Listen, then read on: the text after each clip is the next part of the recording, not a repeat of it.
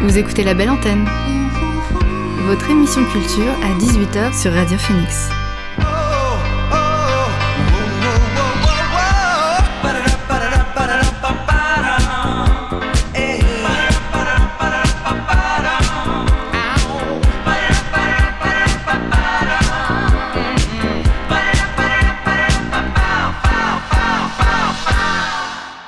Bonsoir à tous et à toutes, il est 18h sur Radio Phoenix, c'est l'heure de La Belle Antenne, votre dose quotidienne d'actu culturel. Et aujourd'hui c'est une émission spéciale, pendant une heure on va parler de féminisme dans la culture.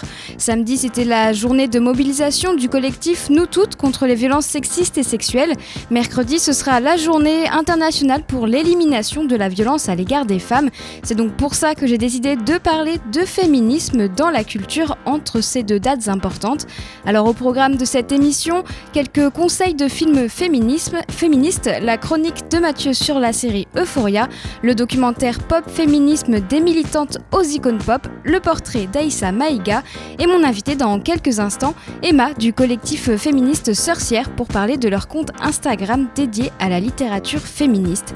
Mais avant, le son du jour.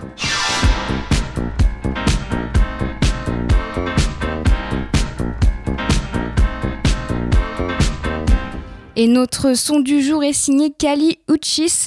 L'artiste colombiano-américaine a sorti son album Sin Miedo de la Mort y Otros euh, Demonios le, 18 novembre sur les labels Interscope et Virgin EMI. Il s'agit de son deuxième album studio, mais c'est son premier entièrement en espagnol. En 2018, elle avait sorti Isolation, son premier album où elle impose son style, un mélange de slow jam, de soul, de funk, de, de RB et de trap. Avec ce deuxième disque, elle reste ancrée dans son style. En voici un exemple avec notre son du jour, Dénadier aux sonorités slow jam.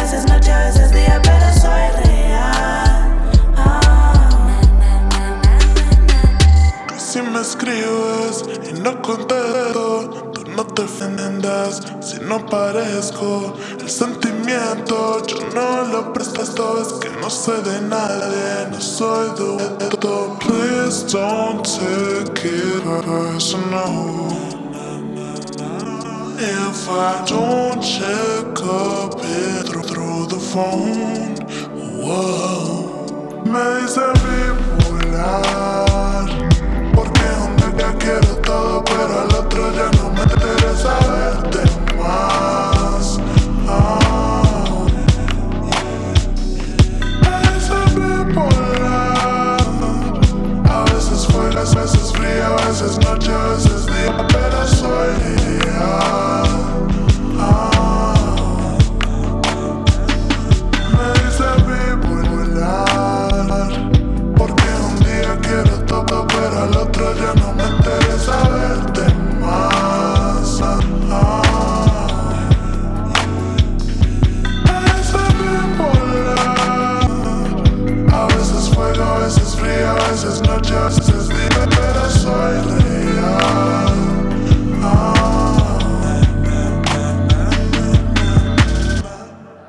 C'était notre son du jour Denadier de Kali Uchis, extrait de son deuxième album Sin Miedo del Amor y Otros Demonios, sorti le 18 novembre sur les labels Interscope et Virgin Emi.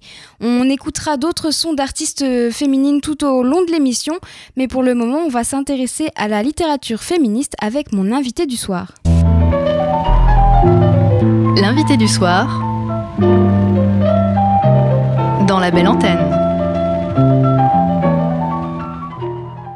Il y a quelques jours, j'ai interviewé Emma du collectif féministe Canet Sorcière pour parler de leur compte Instagram dédié à la littérature. Bonsoir Emma, merci d'avoir accepté mon invitation. Alors pour celles et ceux qui ne connaissent pas le collectif Sorcière, c'est un collectif féministe Canet. Euh, vous avez déjà organisé de nombreuses actions contre les violences sexistes et sexuelles et la dernière en date, si je me trompe pas, c'était en septembre avec l'action Je te crois en soutien aux victimes de violences sexistes et sexuelles. Et puis récemment, le collectif a ouvert un compte compte Instagram dédié à la littérature féministe. Est-ce que Emma, tu peux me dire euh, quel est le, but de ce nouveau compte Instagram? Euh, bonsoir, tout d'abord merci d'avoir pensé à nous et, de nous avoir invités euh, dans cette émission. Euh, donc oui, la dernière action remonte euh, précisément au 12 septembre, c'était l'action Je te crois. Un mois après, euh, nous avons lancé le compte Sorcière Bibi, qui vient surtout d'une envie de partager nos lectures parce que on, lit beaucoup, beaucoup de féminisme notamment, autant de la théorie, des essais que des romans. On avait surtout envie de partager ces lectures puisque on pense vraiment que la déconstruction et l'éducation, ça passe aussi par les lectures et ce compte nous permet de proposer des références à celles et ceux qui voudraient s'engager euh, dans la voie de la réflexion féministe, de la déconstruction, etc. Donc c'est un projet qui, va, qui nous permet et qui va nous permettre d'aborder des thématiques importantes et des concepts importants qu'on ne pourrait pas forcément aborder euh, dans des actions de rue de manière aussi euh, développée. Notamment euh, la question de la culture du viol, on en parle, mais il y a encore beaucoup de personnes qui ne savent pas précisément ce que c'est, donc c'est notamment un compte qui va nous permettre d'aborder ces sujets-là et euh, tous les sujets qui sont relatifs au, au féminisme, à ce que c'est que d'être une femme dans le monde actuellement, dans le passé, dans le futur. Et du, du, coup, euh, ouais, c'est vraiment un, un complément de, de, vos actions. En fait, c'est pour compléter euh, les actions que vous pouvez faire euh, dans la rue. C'est, Et puis, c'est un côté encore plus éducatif, peut-être? C'est ça. Parce que dans la rue, on peut pas. Dans la rue, c'est beaucoup plus simple d'attirer l'attention. Mais une fois qu'on a cette attention, on n'a pas forcément le temps et c'est pas un format très pratique pour, pour éduquer avec des arguments construits et une théorie euh, solide. Donc le conte Sorcière Bibli permet d'offrir aux lectrices des, des, pistes de réflexion, de déconstruction, de leur, euh, leur montrer des outils vers lesquels ils peuvent se diriger pour pouvoir euh, continuer le travail lancé dans les actions, notamment Je te crois ou T'étais habillé comment? Et donc les, les œuvres, euh, euh, c'est tous les membres de, de Sorcière qui les choisissent ou il y a juste euh, quelques personnes plus que d'autres? Déjà, Sorcière, c'est combien de personnes? C'est une dizaine, je crois. là, actuellement, on est neuf. Ok, ouais, c'est ça. et le conte Sorcière Bibli, c'est surtout un espace d'expression et de liberté. Donc tout le monde parmi les neuf membres de Sorcière peut euh, faire une revue et la publier sur un livre qui l'a touché. Ça peut être euh, un essai, euh, une biographie féministe ou vraiment de la théorie philosophique, sociologique, mais ça peut aussi être un roman juste avec une, une figure féminine qu'on a trouvée très inspirante. on se pose pas de limite du moment que ça touche la féministe en nous, en fait. Oui, il faut que ça ait un lien avec vos actions, euh, enfin avec ce que le collectif représente en fait. C'est pas, vous n'allez pas parler que de d'essais euh, ou de ou de sociologie féministe. Euh, c'est il y, a vraiment de tout. Euh, d'ailleurs, sur votre compte, vous parlez donc, d'un féminisme décolonial de Françoise Verger.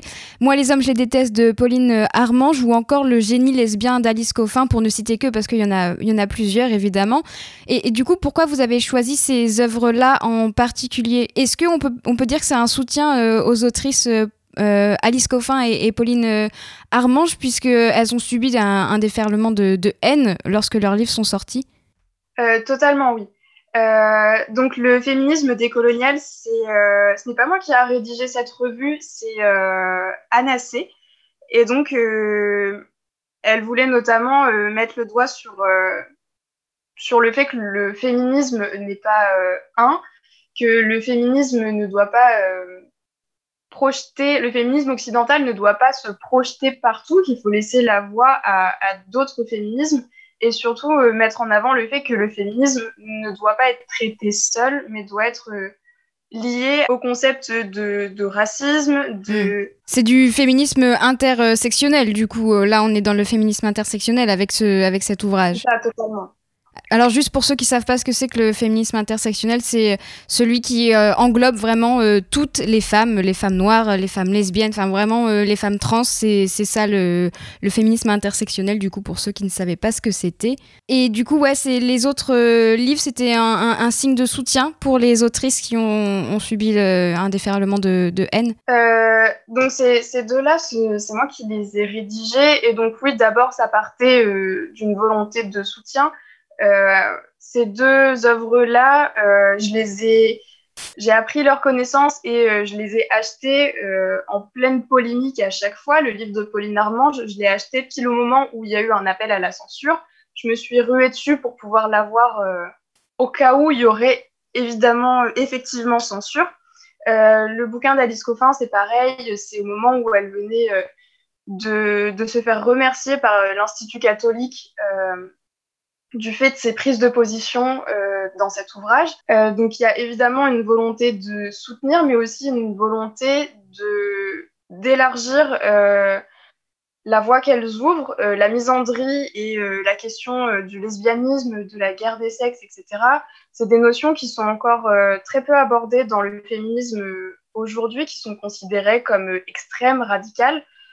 Et au fond, c'est des positions qui ne sont pas du tout violentes. Et il y avait aussi une volonté de restituer euh, pour nos lectrices le réel propos de ces ouvrages. Parce que la plupart du temps, euh, les journalistes qui en parlent n'ont pas lu ces œuvres. Et euh, notamment le, génie lesbien d'Alice Coffin, tout son argumentaire a été résumé à une coupe d'un seul passage qui a été remanié en agençant ces phrases pour dire il faut éliminer les hommes. Alors que c'est absolument pas son propos. Elle dit simplement qu'il faut euh, donner la parole aux femmes, euh, lire des œuvres de femmes pour éviter qu'il y ait une prépondérance de représentation masculine et donc euh, ne plus lire les œuvres des hommes, ne plus regarder les films des hommes, ne plus écouter les musiques des hommes pour donner notre temps aux femmes. Et ensuite, quand nous existerons pleinement, on pourra laisser les hommes revenir dans nos vies. Mais c'est ça a été déformé pour dire mm. il faut éliminer les hommes. Alors que c'était pas du tout le propos. Elle n'a jamais invité à faire un massacre euh, des hommes. Oui, c'est vrai qu'en en ce moment, il y a pas mal de polémiques, pas que dans la littérature. Je pense notamment au cinéma avec Mignonne de Maïmouna Doucouré, où voilà, les gens jugent sans voir ou lire euh, les œuvres et du coup, ça crée des polémiques qui n'ont peut-être pas lieu d'être au final. Et, euh, et, ça fait une mauvaise pub, malheureusement, pour, pour celles qui créent ces, ces œuvres pour l'instant, vous n'avez pas parlé de, de classiques, entre guillemets, de la littérature féministe. Euh, je pense par exemple au, deuxième sexe de Simone de Beauvoir ou encore à, Beauté fatale de Mona Chollet. Est-ce que vous allez en parler plus tard ou peut-être que toi, tu considères qu'elles sont déjà, que ces œuvres sont peut-être déjà ancrées dans la littérature féministe et qu'il n'y a peut-être pas besoin d'en reparler? Euh, Non, pas du tout. C'est vraiment un projet euh, que, que je les abordais. On fait aussi nos revues au fil de nos lectures, un peu à chaud, notamment euh, sur euh, Pauline Armange et Alice Coffin. Je trouvais que c'était important de réagir euh, vite. Hmm. C'était vraiment au cœur de la polémique. Et pour, pour Beauvoir et, et Mona Chollet, c'est certain qu'il y aura des, des, revues sur leur, leur travail qui est absolument fondateur, je trouve. c'est très important de pouvoir aussi revenir aux bases de notre féminisme euh, européen et d'expliquer euh, d'où viennent tous nos arguments. Ça permet aussi aux personnes euh, de pouvoir directement aller se référer à ces œuvres, et notamment le deuxième sexe de Beauvoir, avec l'expression classique de Beauvoir, on en parle beaucoup, mais personne l'a lu. je pense que c'est important aussi de d'encourager à à la lecture du deuxième sexe et Mona Chollet, qui maintenant est, aussi devenu un classique, son, son, livre Beauté fatale est vraiment très important dans la conception de la représentation des femmes et ça peut apporter beaucoup, je pense, à nos lectrices de faire des, des revues sur, sur ces œuvres-là. Après, notamment pour le deuxième sexe, c'est pas forcément évident. Euh, c'est des revues qui vont prendre euh, beaucoup de temps à rédiger. Euh, je pensais par exemple aborder Beauvoir à travers On ne n'est pas soumise, on le devient de Manon Garcia, qui a fait sa thèse sur, sur Beauvoir. parce que le deuxième sexe, c'est avant tout une œuvre philosophique. Et il y a énormément de concepts qu'on ne peut pas traité de manière euh, aussi courte euh, selon le format des revues que l'on fait déjà. Oui. Donc, ça sera peut-être à voir, peut-être trouver un, autre format, faire peut-être des, euh, des, IGTV qui pourraient peut-être être aussi intéressantes. Mais le, le, projet est encore en train de, de, se développer. Le compte est né il y a, il y a très peu de temps. Donc, il faut qu'on arrive à se pencher sur, sur les grands classiques qu'on veut aborder et la manière dont on veut les aborder pour ne pas faire des coupes à la hache dans le texte et, euh, et en oublier tout le propos. il faut aussi montrer euh, parfois le caractère problématique de, certains ouvrages. Euh, dans le deuxième siècle, il y a des conceptions qui sont maintenant dépassées, que l'on pourra juger de, par exemple, de transphobes, etc. Donc, il faut aussi réussir à appuyer sur ces points-là pour montrer que ce sont des ouvrages fondateurs, mais qu'il faut aussi apprendre à penser avec et à les dépasser sur certains points. Oui, c'est vrai que oui, il y a, y, a y a, une évolution entre, entre le féminisme de, de, de, Beauvoir et, de maintenant. Donc c'est vrai que ça peut être intéressant de, en, effet de faire un, un, parallèle euh, sur euh, tout ça. Et tu le disais au, début, euh, vous pouvez très bien parler de, de livres avec un personnage féminin qui, qui vous a marqué. Est-ce que toi, par exemple, tu t'en aurais un là à me citer? J'aurais pas d'exemple du moins pas dans la littérature euh, classique, ce serait plus euh, l'écho de l'adolescente d'il y a 5-6 euh, ans en moi qui pourrait dire plutôt dans les, dans les œuvres de littérature adolescente des, des représentations de femmes, de femmes fortes. je pense à ce moment-là, j'aimais beaucoup les dystopies, etc. Par exemple, l'héroïne d'Hunger Games est, un exemple de femme puissante, forte, euh, qui arrive à incarner des catégories euh, notamment réservées aux hommes, comme euh, la force physique, la, capacité politique à, fédérer une révolution. Donc, je pense que le féminisme peut vraiment s'insinuer dans toutes les œuvres, y compris celles qui ne se revendiquent pas du tout comme telles, et dans la littérature, qu'elle soit pour enfants, pour adolescents ou pour adultes. Et ton, est-ce que tu, tu, as un coup de cœur perso parmi les, les livres euh, qui sont présents sur le, le compte? Le problème, c'est que justement, euh, je ne parle que de mes coups de cœur sur ce compte, donc je pourrais pas vraiment euh, choisir. Je dirais que artistiquement parlant, ce serait Radium Girls. Ouais. Parce que c'est tout nouveau pour moi que de découvrir la BD féministe, les graphiques, etc. Mais d'un autre côté, il y a aussi le génie lesbien qui m'a beaucoup apporté sur la question du lesbianisme à titre personnel ou encore euh, la conception de la misandrie et la légitimité de la colère euh, dans le féminisme m'a aussi beaucoup apporté dans, le livre de Pauline Armand. Donc je pourrais vraiment pas départager au sein des œuvres euh, présentes sur le compte. Mais est-ce que tu pourrais juste me parler un peu de la, BD par contre? Parce que c'est vrai qu'en général, quand on pense à littérature euh, féministe, on pense voilà, à des essais ou, des choses dans le genre, mais on ne pense pas forcément à la BD. Et là, c'est vrai que tu en as mis une en avant. Est-ce que tu peux m'en parler un petit peu? Eh ben, la BD féministe, c'est vraiment quelque chose que j'ai découvert euh, avec la rentrée littéraire à force de suivre beaucoup de comptes féministes euh, sur Instagram. Et Radium Girls, c'est une BD de Si, euh, c'est une très très belle BD euh, dans les tons euh, vert et violet où elle retrace le, le parcours des femmes qui étaient au contact du radium quand elles peignaient les, les cadrans de montres aux États-Unis dans les années 20. Et c'est vraiment elle, elle, arrive à mettre en lumière des femmes qui ont été oubliées et qui ont subi les, les avancées de leur temps, qui ont été exploitées aussi. Et il permet aussi de mettre en avant, euh, il y a notamment une scène dans, dans cet ouvrage où euh, les personnages vont à la plage et il y a une d'elles qui porte euh, un, nouveau maillot de bain qui est euh, plus court que celui des autres et il y a un gendarme qui arrive sur le sable, qui sort son mètre et qui mesure la taille de son maillot de bain en lui disant ce n'est pas réglementaire, il faut que vous retourniez vous changer et elle décrit sa honte dans ce moment-là, sa colère de ne pas pouvoir porter le maillot de bain qu'elle veut et ça fait encore beaucoup d'écho. Euh, aujourd'hui, ouais. Les jeunes aujourd'hui, notamment à l'école. Les lycéennes, ouais. Dans les collèges, lycées.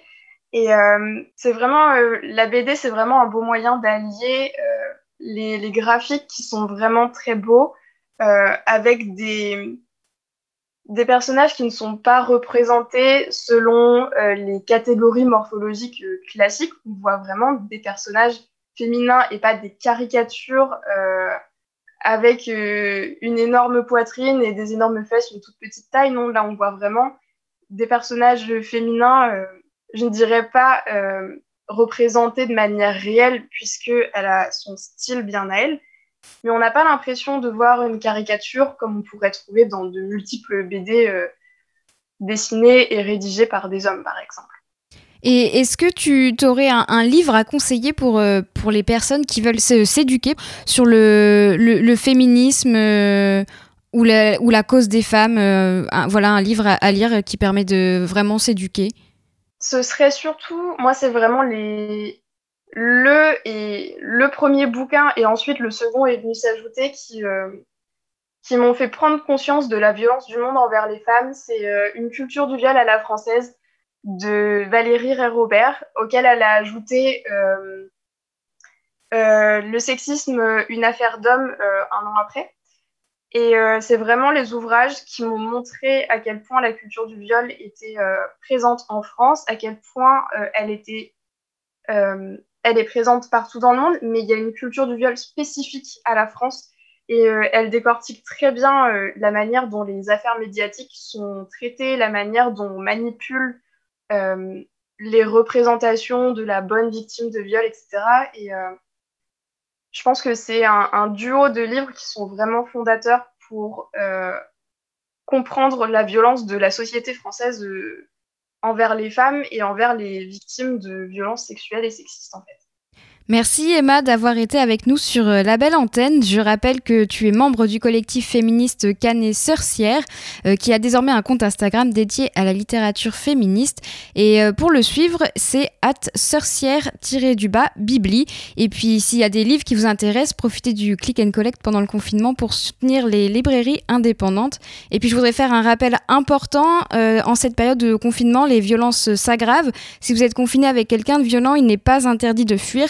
Le 3919, c'est le numéro national d'écoute qui conseille et oriente les victimes anonymement et gratuitement.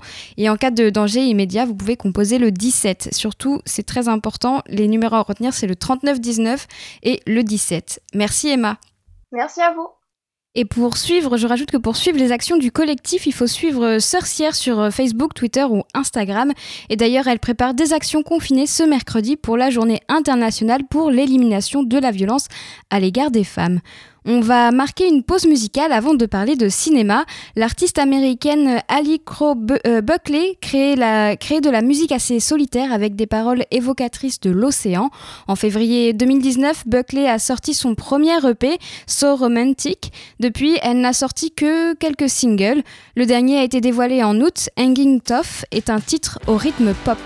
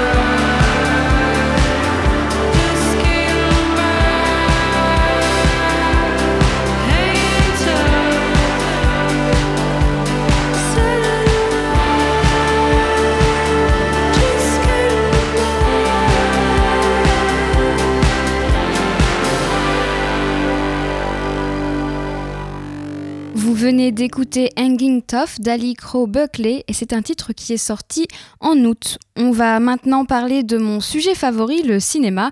Je vais vous présenter trois films féministes que j'aime beaucoup. Non, c'est pas vrai. Il rien d'Humphrey Bogart. Rien du tout. On du cinéma comme d'habitude. La représentation des femmes dans le 7e art, ce n'est pas toujours ça, mais heureusement, il y a certains films qui s'inscrivent dans le féminisme. En voici trois que j'aime particulièrement.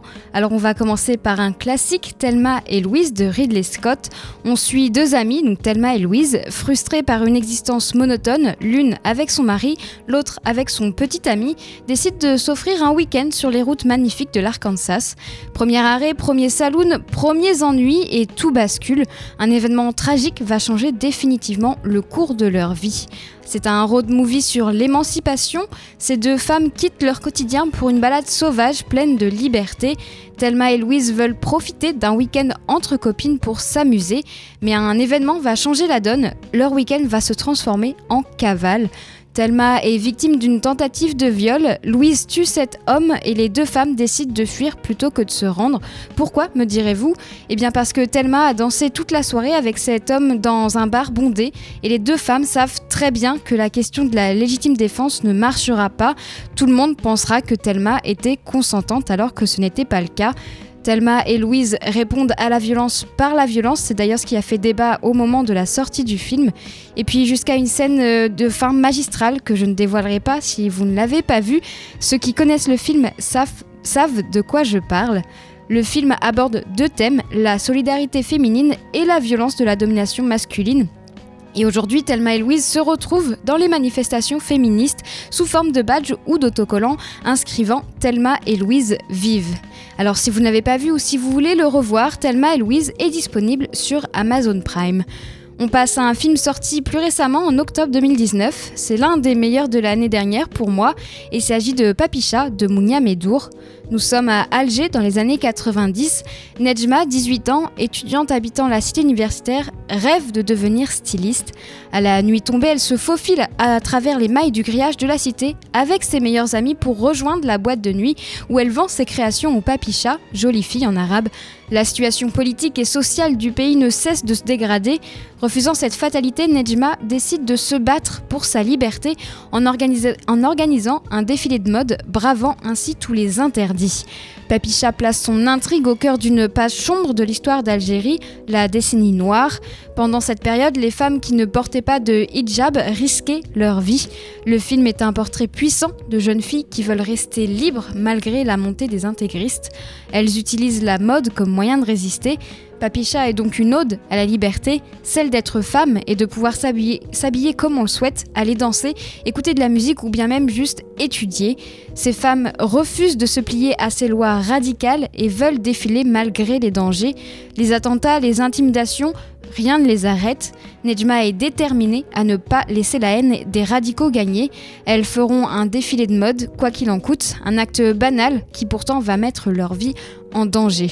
Mounia Medour signe donc un film militant où les vêtements deviennent une arme pour les femmes.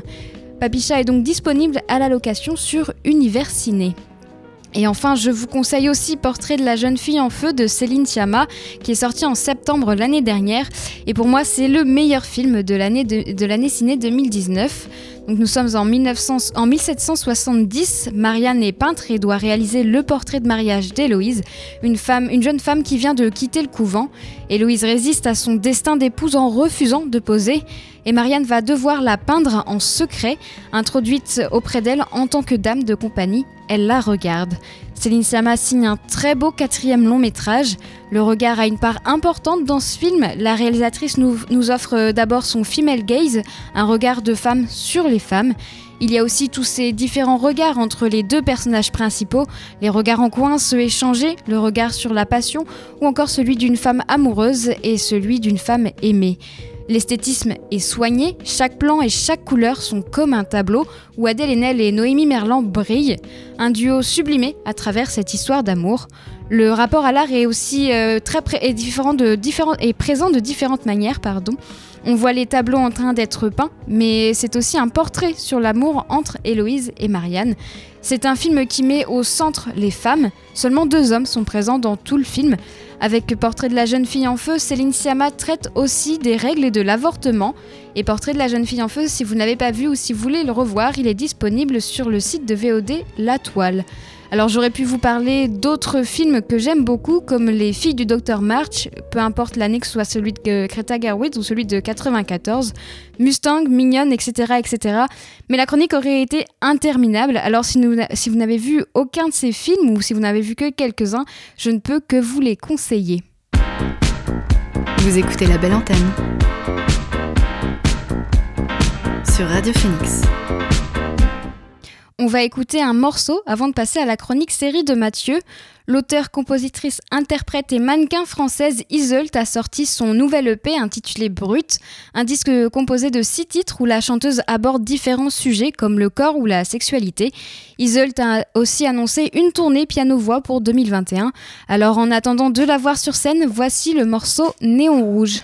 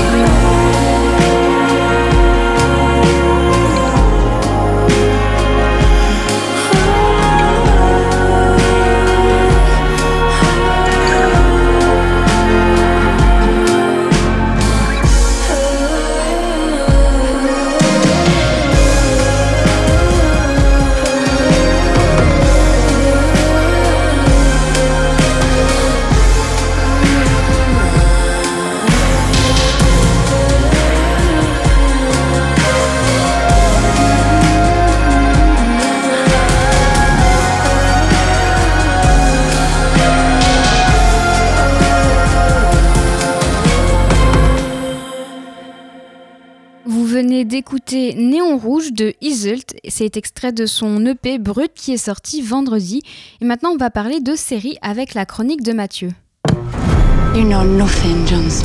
Yo soy Pablo Emilio Es- Let's put it. Goddamn right.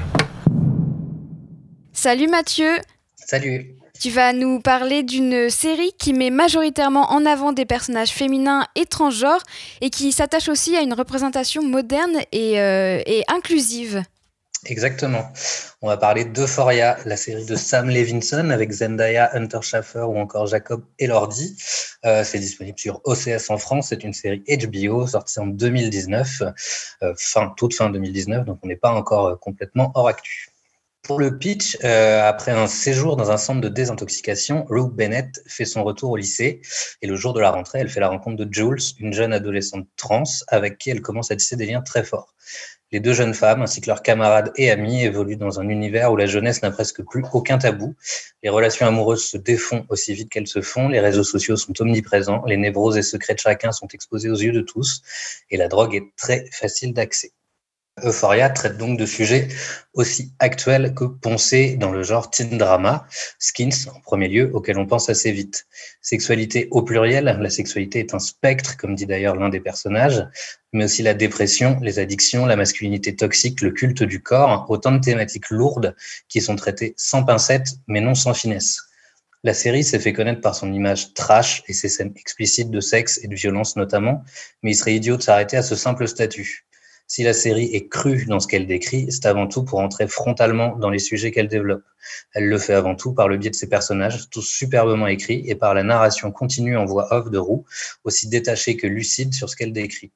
Chaque épisode va s'ouvrir notamment sur une courte séquence s'attachant à l'enfance ou au passé d'une personne et plongeant totalement dans ses névroses et leurs origines. C'est souvent brillant et bouleversant, et si le procédé n'est pas nouveau, il a le mérite d'être extrêmement bien utilisé et de mettre en relief les comportements que l'on verra par la suite de l'épisode.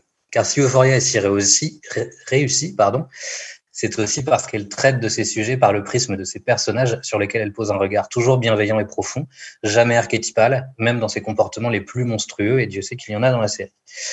Celle-ci est un modèle de caractérisation et d'écriture à ce niveau-là. On se souviendra longtemps de Roux, incroyable premier grand rôle de Zendaya, issu de l'écurie Disney, de Jules, jeune femme trans interprétée magistralement par Hunter Schafer, magnifique et vertigineuse, ou de la monstruosité froide de Nate. Euh, tout ça forme une galerie forte, juste et marquante, jusque dans ses seconds rôles, jamais là pour faire de la figuration. Une galerie mettant aussi en avant une majorité de personnages féminins forts, comme tu le disais, qui sont justes et jamais des faire-valoir. Ça peut paraître normal, mais en 2020, malheureusement, ça reste important à mentionner. Donc le fond de la série, vous l'aurez compris, est impeccable et justifie déjà de regarder Euphoria, mais que dire de la forme, sinon qu'elle est encore plus forte.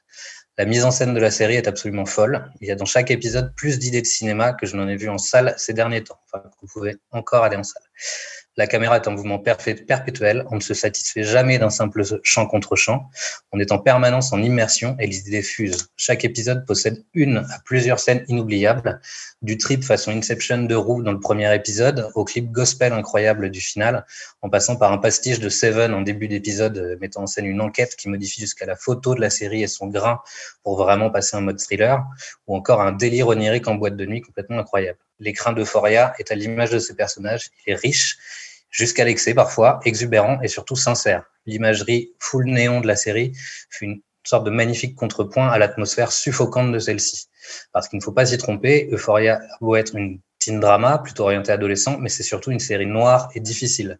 On est souvent très mal à l'aise, oppressé par l'accumulation extrême d'événements lourds et rendus normaux par la série. Cette atmosphère, elle est encore une fois pas là pour aller dans un excès de trash gratuit, mais pour traduire de manière cinématographique une génération malade, perdue, en manque de repères, et laisser livrer elle-même dans le cyclone d'une vie trop lourde et trop chargée pour les maigres épaules de ses personnages.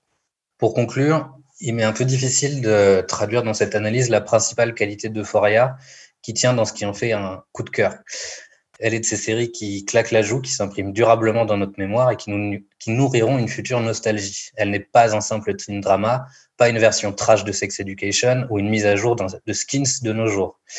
Elle est un récit et un tableau frappant et assez unique d'une jeunesse américaine névrotique et perdue, mais surtout vivante, plurielle, inventive et combative.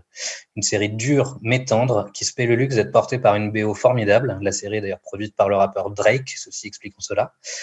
La saison 1 est dispo en intégralité sur OCS et un épisode spécial tourné en effectif réduit pendant la période de Covid arrive le 9 décembre en attendant une saison 2 pas encore tournée qui est prévue malgré tout pour 2021. On croise les doigts pour que ça soit pas reporté. En tout cas, oubliez vos préjugés sur les drames adolescents et foncez, vous y perdrez plus de larmes que de temps, c'est promis. Merci Mathieu pour cette euh, chronique sur Euphoria que moi je n'ai jamais vue. Donc euh, j'ai envie de la regarder. Tu m'as encore plus donné envie de la regarder. Mais bon, en ce moment, vu ce que tu disais, c'est un peu sombre tout ça. C'est peut-être pas la meilleure période pour se mettre dedans actuellement. Oh. Après, c'est sombre, mais c'est. Enfin, c'est pas c'est jamais complètement plombant enfin c'est assez facile à suivre et puis comme je disais il y, y, a tout vraiment la mise en scène qui qui est hyper pop, hyper flashy, hyper néon et qui, qui t'embarque. Enfin, les, les, les, scènes sont, sont jamais grises en fait. C'est mm. y a vraiment un côté miroir déformant avec la gravité de ce qui se passe en fait, mais qui, qui, qui est mis en exergue par des idées de mise en scène qui sont vraiment géniales. Et euh, je pense que si, malgré la période morose, tu peux tu peux t'y risquer. Bah de toute façon, elle fait partie des séries que je dois regarder. J'ai une liste euh, hyper longue de séries à regarder. elle est dedans, donc euh, voilà. Merci Mathieu. À la semaine prochaine, on se dit? La semaine prochaine. On marque une pause musicale avant de parler du documentaire Arte. Eni, la rappeuse londonienne, a sorti un titre qui fait l'ode aux femmes noires sur le label Femme, le label donc de Georgia Smith. Pink Black Girls a été dévoilé le 15 octobre. Eni y compte son quotidien. Avec sa voix feutrée, elle place des mots militants sur un flot aussi rapide que musical, libre des clichés libre des clichés dans lesquels le monde de la musique aime enfermer les femmes noires, Eni préfère en célébrer la beauté et la richesse plurielle dans le clip du titre, mais aussi à travers ses paroles. Alors on écoute Pink Black. Girls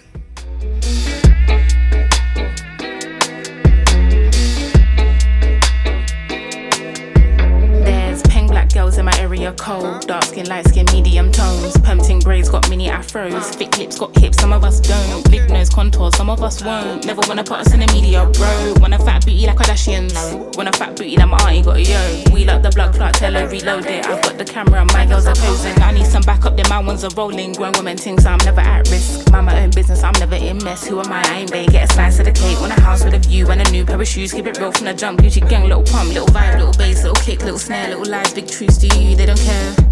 Do you? They don't care. Get your ass at the box and build up from there. I don't have a gang with me, but I still walk with a gangster lean. And rock Nikes cause we think they're clean. MJ leather jacket, beat it Billie Jean. MJ leather jacket cause I think I'm bad. That's cool. I like it. The growth, the light, the pain, the fight. We love, we fight, we hurt, we cry. He paid the price. You'll be alright. I need some time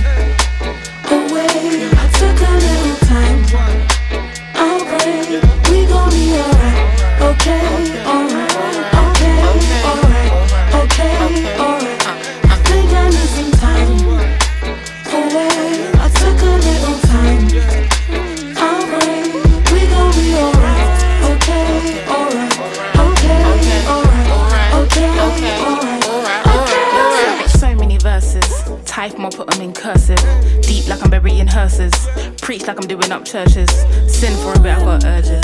They got Chanel bags and purses. And I got some mashed up vans that I won't throw away cause I'm needy and hurting. I keep it in cause I can, can. I seen the drinks and the cans, cans. I think it's in my genetics to the gin and the juice that I drink, I'm indebted. So if I fall off, it's expected, wow. Gather your thoughts and collect them now. Penny for my thoughts, make a fortune, bow. How'd you keep rapping off beat, bro? How? Talking about you getting on the tracks since when? Everybody's here, we don't need more friends. Just do you, you ain't gotta pretend. Just do you, you ain't gotta pretend. He was doing school while they were doing ends. Now he's doing money and them man are doing pen. You know about six or five of the men. You know about half of the men follow trends. He said to me, they put guns in the streets. That's what they wanted for me. And I said, G, someone can fix you a plate, but no one can force you to eat. Like when will he see himself as a king and not just a pawn in these streets? And when will we come together as a tribe and be what intended to be? Yeah, I just wanna be free. Yeah. Away, I took a little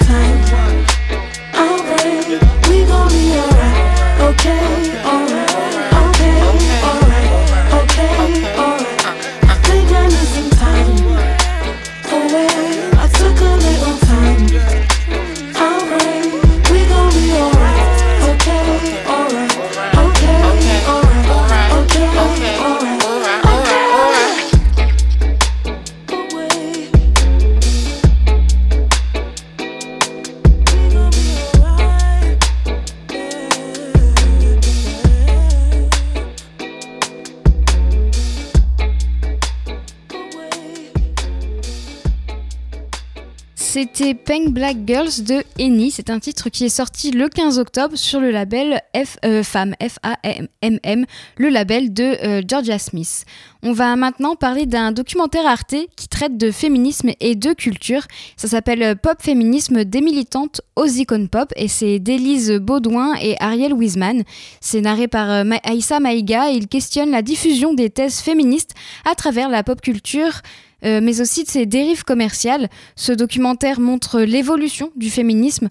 Pendant longtemps et encore un peu aujourd'hui, les militantes féministes étaient cantonnées à des catégories particulières de la population féminine, célibataires ou bien femmes libérées par exemple. Mais certaines artistes se sont emparées de ce mouvement et ont cassé ces clichés. À la fin du XXe siècle, des pionnières comme Madonna, Cindy Lauper ou encore les Spice Girls se sont faites les porte-voix populaires de l'émancipation des femmes. Dans Pop Féminisme, des militantes aux icônes pop, on part à la rencontre de ces modèles, allant de la rappeuse Chila, l'actrice et créatrice de mode Zaya Dehar, en passant par l'écrivaine américaine Roxane Gay et bien d'autres. À cela s'ajoutent des analyses, des d'historiennes et de journalistes comme Florence Montreno, Leila Slimani ou bien Bibia Pavard. Le féminisme se retrouve de plus en plus dans la pop culture et les artistes s'en emparent, mais pas que.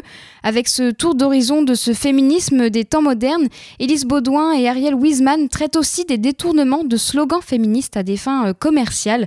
Le documentaire se penche surtout sur, sur deux industries qui contribuent à nourrir le militantisme d'une nouvelle génération, la musique et la mode.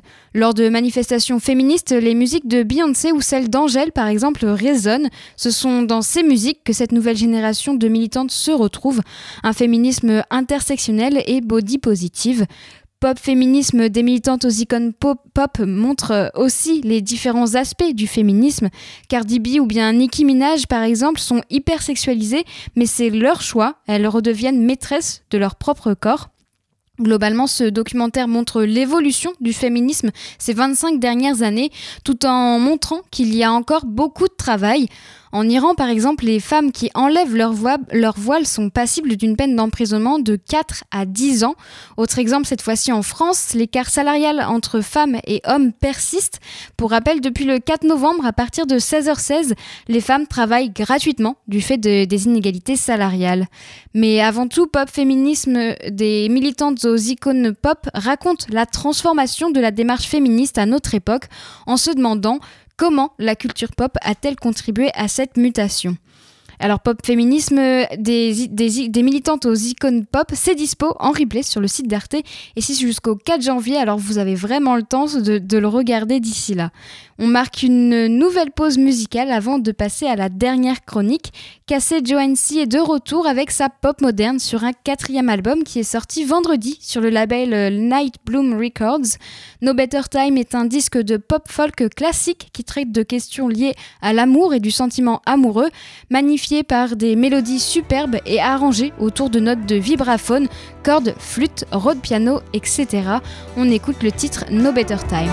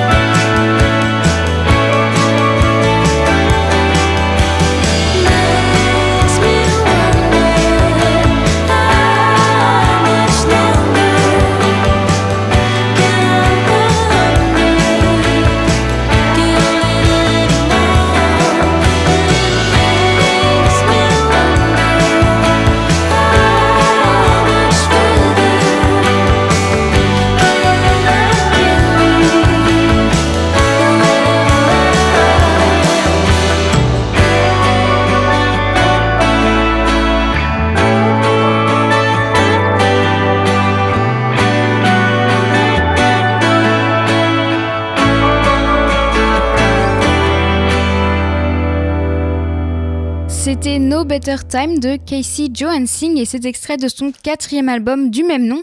Sorti, c'est sorti vendredi sur le label Night Bloom Records. Et maintenant, on va retourner dans le cinéma avec euh, une chronique, une chronique hebdomadaire qui me tient à cœur, Portrait de femme au cinéma. Alors si vous écoutez régulièrement l'émission, le but est, vous le savez, de mettre en avant euh, la carrière d'une femme au cinéma, qu'elle soit réalisatrice, actrice, costumière ou, ou bien compositrice. Ça peut tout aussi bien être une femme connue du grand public comme une femme de renom à la carrière internationale. 82 femmes se tiennent sur ces marches aujourd'hui. 82, c'est le nombre de films réalisés par des femmes invitées à concourir en compétition officielle depuis la première édition du Festival de Cannes en 1946. Dans le même temps, 1688 hommes ont pu monter ces mêmes marches. Silence plateau Moteur Action Aujourd'hui, je vais vous parler d'une actrice, réalisatrice et scénariste française, Aïssa Maïga. Je vous le disais un peu plus tôt, le documentaire Arte Pop Féminisme des militantes aux icônes pop est narré par Aïssa Maïga. Sa carrière au cinéma débute en 96 dans euh, Sarakabo de, de Denis Amar, aux côtés d'Yvan Attal et Richard Boringer. Après ce premier film, elle reste plusieurs années sans tourner avant de, tourner dans Code Inconnu en 2000 de Michael, de Michael Haneke aux côtés de Juliette Binoche. Ensuite, elle enchaîne quelques, rôles jusqu'à celui qui l'a révélé en 2005, c'est Les poupées russes de Cédric Lapiche. En parallèle de sa carrière au cinéma, elle fait du théâtre, notamment dans la pièce Brooklyn Boy qui est mise en scène par euh, Michel Fagado. Depuis 2008, elle évolue dans un grand nombre de films, Diamant 13 de Gilles Béat, L'écume des jours de Michel Gondry ou encore Il a déjà tes, yeux de Lucien Jean-Baptiste. La carrière d'Aïssa Maïga n'est pas seulement française. En 2019, elle joue dans The Boy Who Arrest the Wind de Chiwetel euh, Ejiofor, adaptation du roman de William Kamkwaba et Brian Miller. La première mondiale du film a lieu au festival de Sundance, donc aux États-Unis. Actrice engagée, elle fait partie du collectif 50-50, une association dont le but est de promouvoir l'égalité des femmes et des hommes et la diversité dans le cinéma et dans l'audiovisuel français. En 2018, elle est chef de file d'un manifeste collectif qui dénonce, euh, qui dénonce le racisme dans le cinéma français. Noir n'est pas mon métier. Ce livre manifeste est composé de témoignages et réflexions de 16 comédiennes françaises noires ou métisses. Alors il y a Nadège Bossondiagne, Mata Gabin, Maimouna Gueye, Rachel Kahn, Sonia Roland ou encore Karidja Touré pour ne citer qu'elle. Toutes dénoncent les stéréotypes et le racisme dans l'industrie du 7e art, notamment lors des castings où elles peuvent entendre, je cite, Heureusement, vous ne faites pas trop noir, ou bien, toujours une citation, pour une noire, vous êtes vraiment intelligente, vous auriez mérité d'être blanche. Alors voilà, ce ne sont que deux exemples parmi tant d'autres, malheureusement il y en a plein d'autres. Noir n'est pas mon métier devrait d'ailleurs voir le jour sous forme d'un documentaire militant. Peu de temps après la sortie du livre, toutes les actrices, dont Aïssa Maïga, participent à une montée des marches historiques. Les 16 actrices montent ensemble les marches pour donner une résonance plus forte à leur ouvrage. Deux ans après, au César 2020, Aïssa Maïga livre un discours puissant, mais que malheureusement personne n'a compris. Elle met le doigt sur un problème qui persiste, soit le manque de diversité dans le cinéma, mais aussi des rôles clichés pour les personnes racisées. Je pense notamment aux femmes de ménage, ou voilà, les femmes, les personnes racisées ne peuvent pas être avocats, par exemple. Donc soit ce qu'elle dénonçait déjà dans Noir n'est pas mon métier. Son discours a provoqué un malaise dans la salle Playel. C'est dire à quel point le problème n'est vraiment pas compris au sein du cinéma français. Aïssa Maïga insiste sur le fait que le changement ne peut que se faire avec l'aide de ses collègues blancs. Elle leur demande de penser inclusion pour enfin avoir une représentation diversifiée sur nos écrans. Alors c'était le portrait d'Aïssa Maïga et la semaine prochaine je vais vous présenter une nouvelle carrière de femme au cinéma. Et on va écouter un titre avant de se quitter, un titre feel good de la chanteuse américaine Lizzo qui est connue pour prôner le self-love, self-care et le body positive, positivisme. Un mouvement où elle avoue d'ailleurs ne plus trop trouver sa place. Dans une interview pour Vogue US en septembre, elle évoquait la commercialisation du mouvement et une composition largement blanche. Lizzo propose alors un nouveau terme, body normativity, qui appelle à normaliser tous les corps. Dans son album Cause I Love You sorti en 2019, elle assume clairement sa féminité sur une pléiade de titres feel good. Le titre Like a Girl, soit comme une fille en français, c'est une phrase sexiste utilisée pour dévaloriser par exemple tu cours comme une fille, comme si c'était une insulte ou quelque chose de négatif. L'ISO l'utilise en hymne féministe et indépendant. Par exemple, on peut l'entendre chanter Je paye mon loyer moi-même ou encore Serena m'a montré que je pouvais gagner Wimbledon. Le mieux, c'est quand même de l'écouter. Voici Like a Girl. Uh,